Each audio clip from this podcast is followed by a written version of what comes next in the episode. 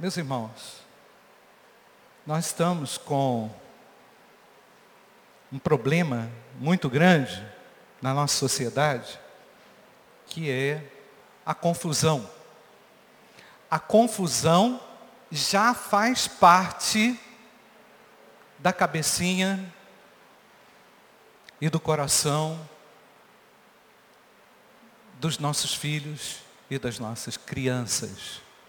Quando eu digo nossas crianças, irmãos, eu digo de uma maneira geral. Vivemos num mundo totalmente alterado e adulterado com relação aos valores que nós defendemos, cremos e defendemos. Creio que todos vocês, como pais, como líderes, como avós, já realizam uma demanda de esclarecimento e de apagamento de dúvidas, principalmente com relação à sexualidade. E quando a gente fala sobre família, família cristã, nós temos que olhar para o que a palavra de Deus nos ensina a respeito do que é família, do que é homem e do que é mulher. Do que é ser homem e do que é ser mulher. Até muito preocupado com isso, eu estou muito preocupado com isso, irmãos. Porque a geração vindoura, a geração que está aí e a geração vindoura, vai precisar muito de você, muito de você, muito de nós, para explicar para ela ou para elas e desfazer da mente delas toda essa confusão. Eu não quero ser negativo aqui com essas palavras, mas se nós não fizermos isso, alguém vai entrar com a mentira. Alguém já está entrando com as inverdades e com as falsidades. Então nós vamos precisar muito eu vou colocar essa cadeira ali, que eu acho que mais alto eu fico melhor. Né?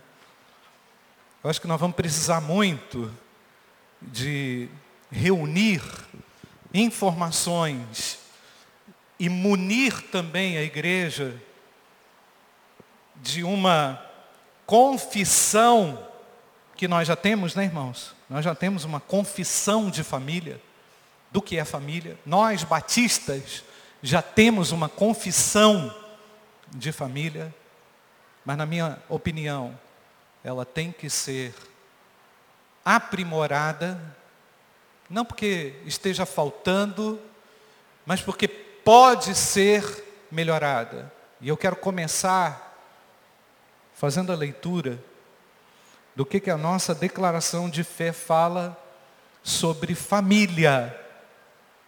O que, que é família? Na Bíblia, e de acordo com a nossa confissão de fé batista. A família foi criada por Deus para o bem do homem. É a primeira instituição da sociedade. Sua base é o casamento monogâmico e duradouro por toda a vida só podendo ser desfeito pela morte ou pela infidelidade conjugal. Nossa declaração. O propósito imediato da família é glorificar a Deus e prover a satisfação das necessidades humanas de comunhão, de educação, de companheirismo, de segurança, de preservação da espécie, e assim o perfeito ajustamento da pessoa humana em todas as suas dimensões. Caída em virtude do pecado, Deus provê para a família, mediante a fé em Jesus Cristo, a bênção da salvação temporal e eterna. E quando salva, poderá cumprir com os seus fins temporais e promover a glória de Deus. Amém, irmãos? Esse é o nosso arcabouço de é, conceitos e fundamentos do que é família, com base em muitos textos bíblicos. Gênesis 1, 7, Josué 24, 15, 1 Reis 2, de 1 a 3, Malaquias 2, 1, Gênesis 1, 28. Não vai dar para a gente ler tudo. Mas tem algo que eu quero aqui destacar, que é um texto de Atos, capítulo 16, verso 31 e 34, que eu quero que os irmãos leiam comigo. Eu estou sem a Bíblia aqui, mas os irmãos, quem achar, vai poder ler para mim. Atos 16, 31 e 34.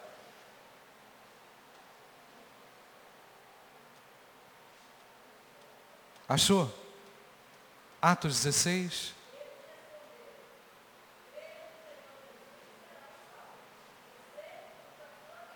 Crê no Senhor Jesus Cristo e será salvo você e a sua casa. E o que mais, irmã? E pregaram e a todos da sua casa. Nós percebemos uma preocupação muito grande nesse texto com a salvação da família. E nós queremos a salvação da nossa família. Sabemos que nem sempre isso é possível, né? Porque Jesus mesmo disse que por vezes no lar nós teremos sérias divisões, não é? Não é verdade, irmãos? Teremos divisões. Porém, irmãos, nós queremos a redenção do indivíduo e a redenção da família. Cremos que a família salva e reunida a Cristo, ela terá a capacidade de olhar para tudo isso que a gente vai falar aqui com paz e com aceitação.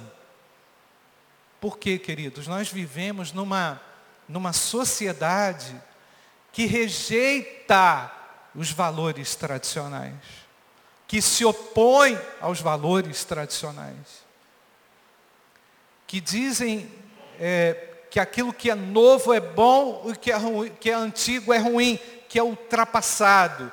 Nós vemos pessoas na televisão e em tudo quanto é canal de comunicação defendendo as ideias novas, como se elas fossem as melhores, inclusive para a família. Então não tem problema se duas pessoas se amam, mesmo que elas sejam do mesmo sexo, não tem problema elas terem um caso amoroso.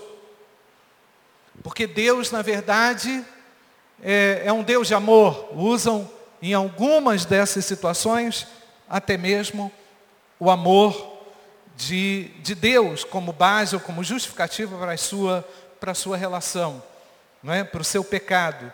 Então, eu entendo, queridos, que todos nós temos que ter convicções e posições firmes sobre o que é família. Todos nós temos que reafirmar o que nós queremos, porque senão tivermos convicções, nós vamos começar a ceder, começar a abrir é, concessões, e eu preciso também não apenas crer, mas defender. Todo crente da Igreja Batista do Bom Retiro precisa saber defender a família como Deus a criou.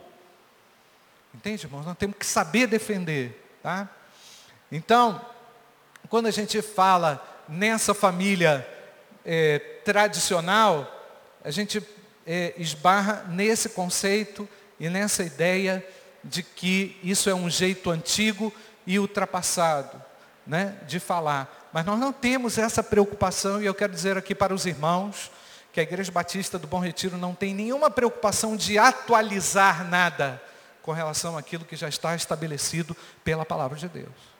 Nós vamos ter que pagar o preço da falta de update dessas coisas. Né?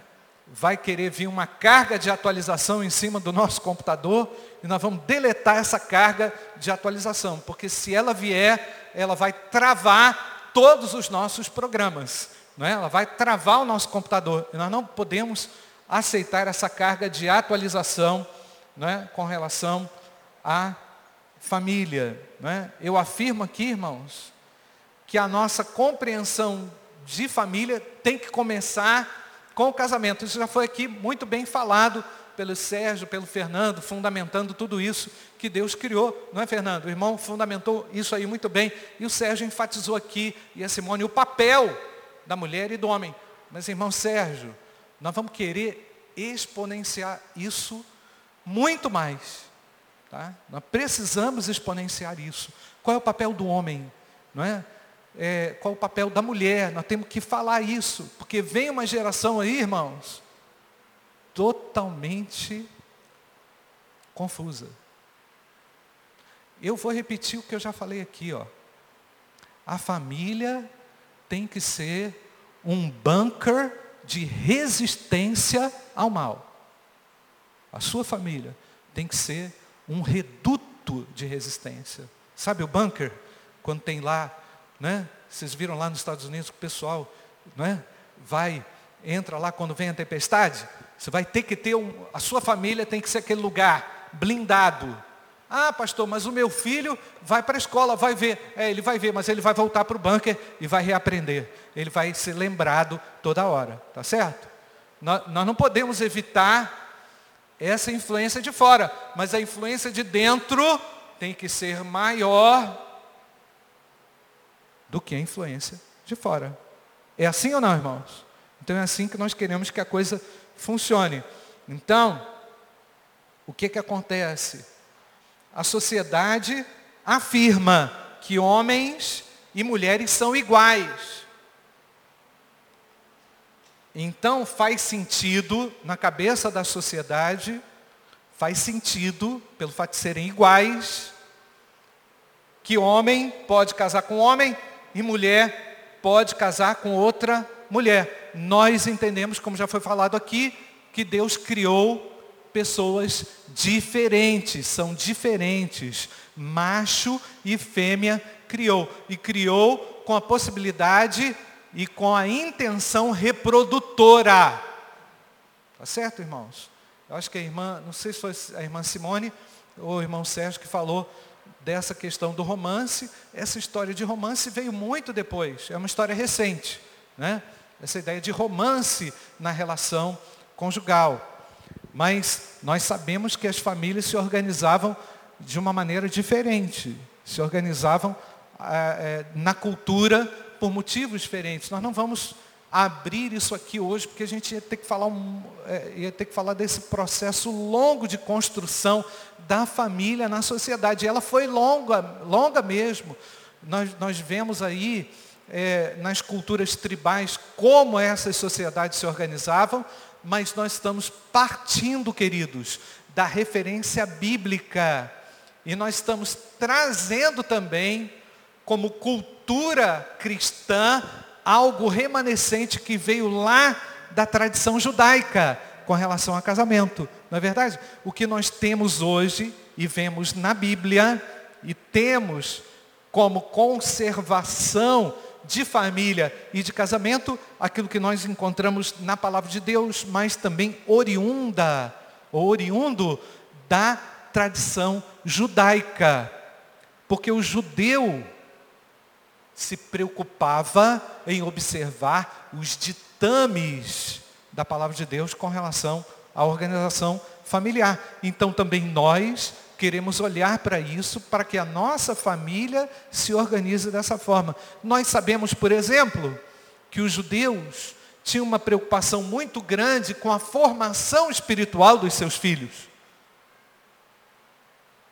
E é por isso que nós também trazemos essa carga de preocupação para o nosso lar. porque nós queremos os nossos filhos também instruídos na palavra de Deus. Mas de onde que vem isso? Isso vem também da tradição judaica. E isso vem também de apontamentos no Novo Testamento de preservação da família com base na fé em Jesus Cristo. Então, a fé em Jesus Cristo e Jesus Cristo são suficientes para garantir a estabilidade do modelo família como Deus projetou.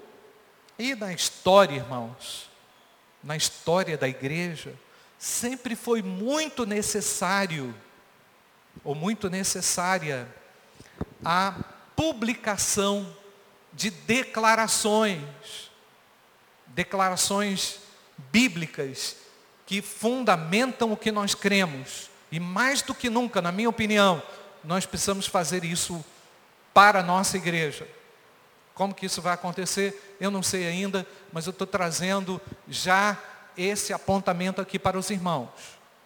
Nós herdamos dos nossos irmãos americanos, norte-americanos, a nossa confissão de fé. E ela também, a nossa confissão de fé, também tem subsídios europeus e ah, mesclados também com a confissão de fé, a nossa confissão de fé batista hoje, ela é autônoma e independente, mas ela veio mesclada com preceitos ingleses e também dos nossos irmãos americanos que fundaram a Igreja Batista no Brasil. Mas nós entendemos que tudo isso também é advindo da palavra de Deus, porque a palavra de Deus, ela reafirma muitas vezes confissões. A Bíblia muitas vezes reafirma confissões para que o povo de Deus se assegure das suas verdades. Então, reunidos em Nashville o ano passado, em 2017, um sem número de teólogos, dentre eles alguns que nós conhecemos muito bem, firmaram uma declaração chamada Declaração de Nashville, de proteção à família. Essa declaração, irmãos, ela gerou muita controvérsia em alguns segmentos americanos, em alguns eh, segmentos religiosos americanos, mais liberais. Essa confissão, essa declaração de Nashville também gerou problema para o prefeito de Nashville, que disse que Nashville é uma cidade liberal e não podia ter uma declaração com o nome da cidade. Só para os irmãos verem o problema que é hoje a gente é, afirmar a nossa fé. Quando a gente afirma a fé, a gente vai incomodando. Quando a gente afirma convicções, a gente vai incomodando. Mas eu não tenho medo e nós nem, nem podemos ter medo de afirmar a nossa fé. Não é? Então, eu vou ter que ler aqui uma parte eu não quero que isso fique cansativo nem demorado para ninguém, mas é importante que os irmãos ouçam. Ainda que a gente não consiga ler todos os artigos, que a gente ouça alguns desses artigos, que são vários artigos. São 14 artigos. E depois ainda tem o manifesto da família, que são mais quatro, cinco páginas. Não vai dar tempo, mas eu vou fazer aqui uma breve reunião é, dessa, daquilo que é importante da gente estar tá ouvindo aqui nessa manhã. Declaração publicada pelo Conselho sobre a masculinidade e feminilidade bíblica. Tem um conselho americano de masculinidade e de feminilidade. Eu trouxe ali alguns livros, irmãos, muito importantes que seria muito bom se nós pudéssemos estudar todos aqueles livros ali para a gente poder estar tá baseando a nossa convicção. Né? O primeiro é a Bíblia, lógico, mas aquilo ali pode nos apoiar. Conselho de Masculinidade e Feminilidade Bíblica, no dia 29 de agosto de 2017, na cidade de Nashville, Tennessee, Estados Unidos. Preâmbulo: Sabei que o Senhor é Deus, foi Ele que nos fez e não a nós mesmos. Somos povo seu, e ovelhas do seu pasto. Salmo 100, versículo 3. Então, o Senhor é Deus, Ele nos fez, e nós não somos de nós mesmos, somos povo, povo de Deus, e ovelhas do seu pasto. Cristãos evangélicos, na aurora do século 21, encontram-se no momento de transição histórica.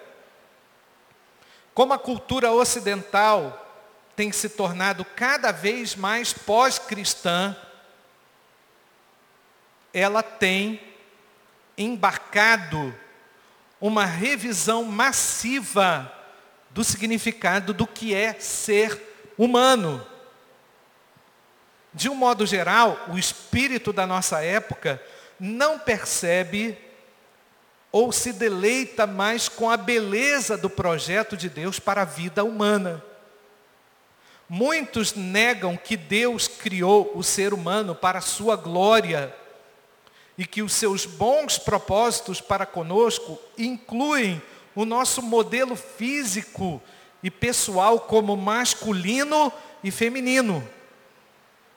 É comum pensar que a identidade humana como masculina e feminina não seja uma parte do maravilhoso projeto de Deus, mas é e é mais do que uma expressão individual nas suas preferências autônomas.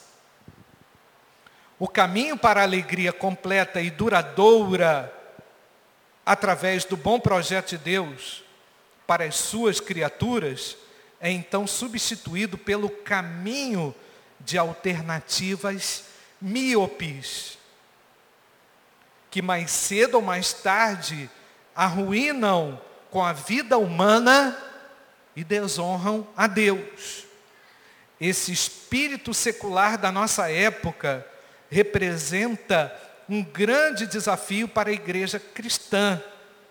A igreja do Senhor Jesus Cristo perderá a sua convicção e clareza e coragem bíblica e se misturará ao espírito dessa época ou ela se manterá firme à palavra divina e suscitará coragem através de Jesus e despurou, despuradamente, despu, despudoradamente, despudoradamente, vou repetir, despudoradamente, despudoradamente proclamará o seu modo como caminho da vida.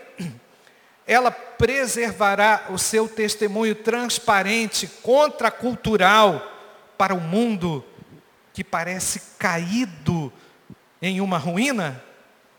Estamos convencidos que a fidelidade em nossa geração significa declarar mais uma vez a verdadeira história do mundo e de nosso lugar nele, particularmente como masculino e feminino. As escrituras cristãs ensinam que existe apenas um Deus e que Ele é Criador e Senhor de tudo. Somente a Ele uma pessoa deve agradecimento alegre, adoração sincera e total lealdade. Esse é o caminho, não só para glorificar a Deus, mas também para conhecer a si mesmo. Esquecer do nosso Criador é esquecermos-nos de nós mesmos, pois Ele nos fez para Ele mesmo e nós não podemos nos conhecer verdadeiramente sem conhecê-lo, sem conhecêmo-lo verdadeiramente. Nós não fizemos, nós não fizemos, nós não somos de nós mesmos. A nossa verdadeira identidade como pessoas masculinas e femininas é dada por Deus. Não é apenas tolo, como também totalmente inútil tentarmos fazer de nós mesmos o que Deus não nos criou para ser. Nós acreditamos que o projeto de Deus para a criação é o seu caminho para a salvação, e o seu caminho para a salvação servem para levar a Ele glória maior e a trazer a nós também o bem maior. O plano bom de Deus nos fornece a liberdade maior.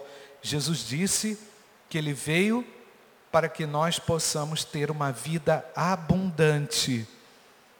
Ele é por nós e não contra nós.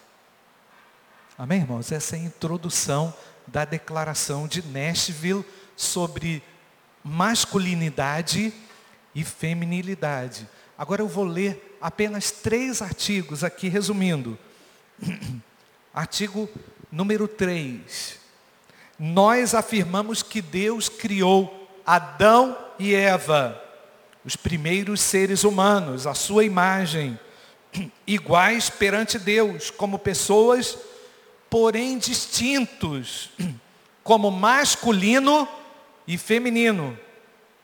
Nós negamos que as diferenças ordenadas divinamente por Deus entre homens e mulheres façam com que os mesmos sejam desiguais em dignidade e valor.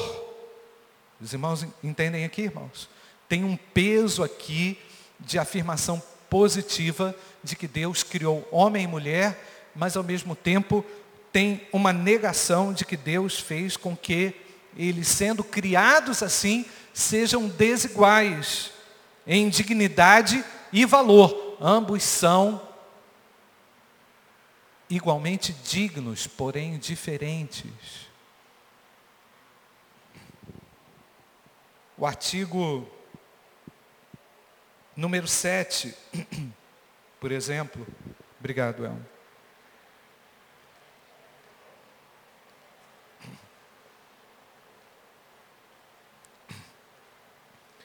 Obrigado. Nós afirmamos que a autoconcepção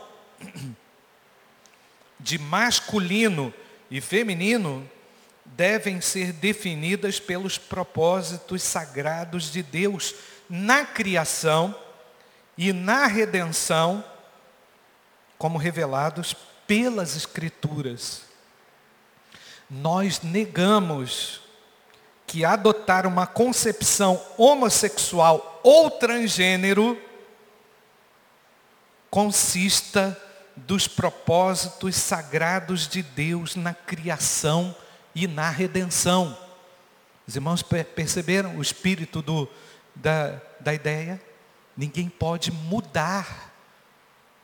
Ninguém tem essa autonomia para deixar de ser homem e deixar de ser mulher, tanto na criação como na redenção, nós seremos considerados assim, não tem como mudar.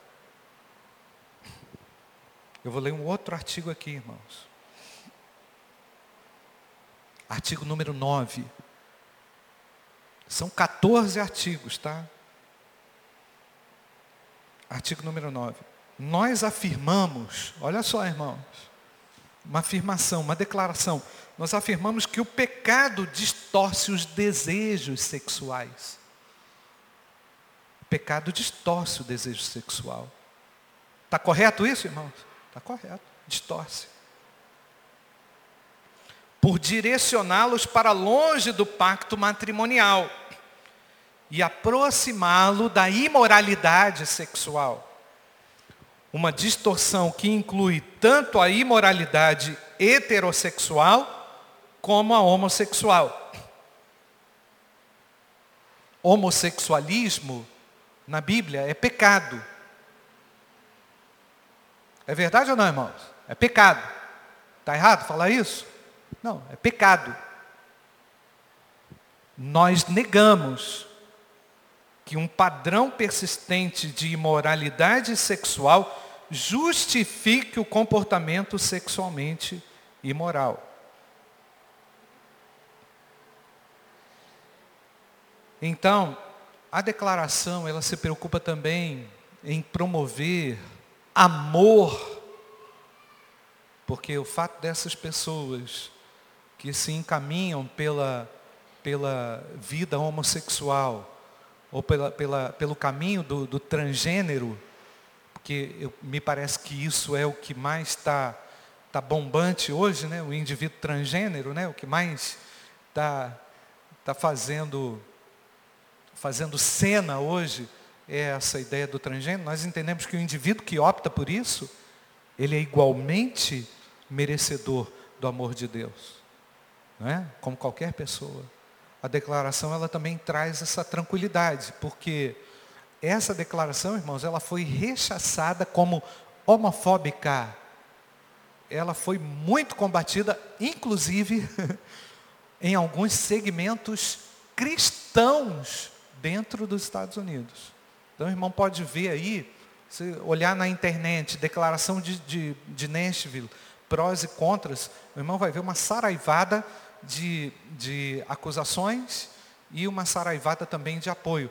Tem 17 mil signatários já essa declaração, dentre eles inúmeros teólogos que nós confiamos e pessoas que nós respaldamos também para tê-la como uma declaração plausível e aceitável do que é ser homem e do que é ser mulher. Na verdade, irmãos, a Bíblia já tem, ela já contém uma, uma série de elementos que nos fazem apoiar as nossas crenças sobre o que é ser homem do que é ser mulher.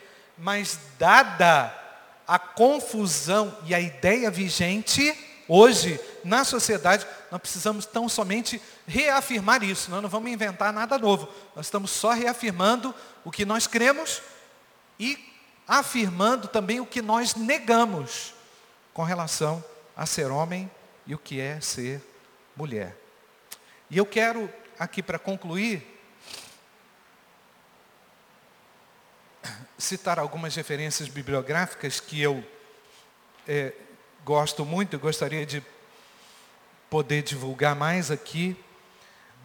John MacArthur Jr., Homens e Mulheres. Papel do homem, papel da mulher. O que é ser homem, o que é ser mulher. Está aqui, ó. John MacArthur.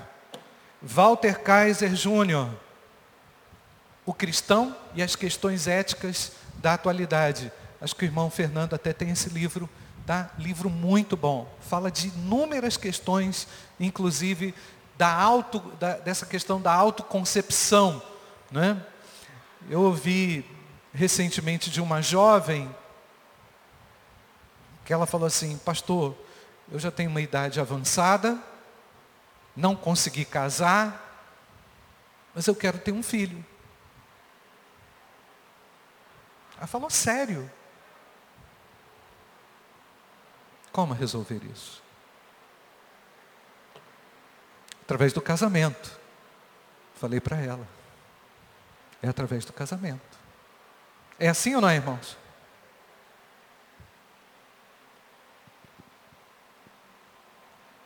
David Platt, contra a cultura.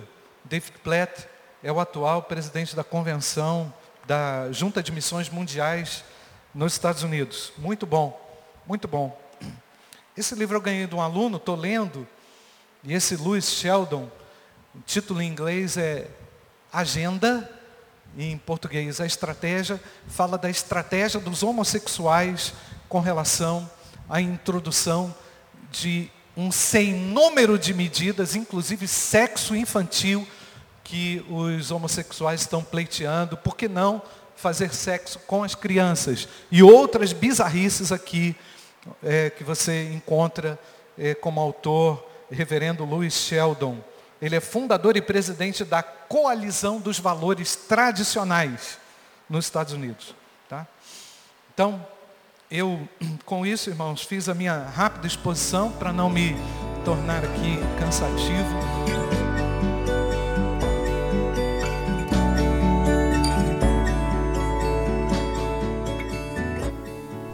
A Igreja Batista do Bom Retiro tem plena convicção de que a palavra de Deus é poder para salvar e transformar vidas.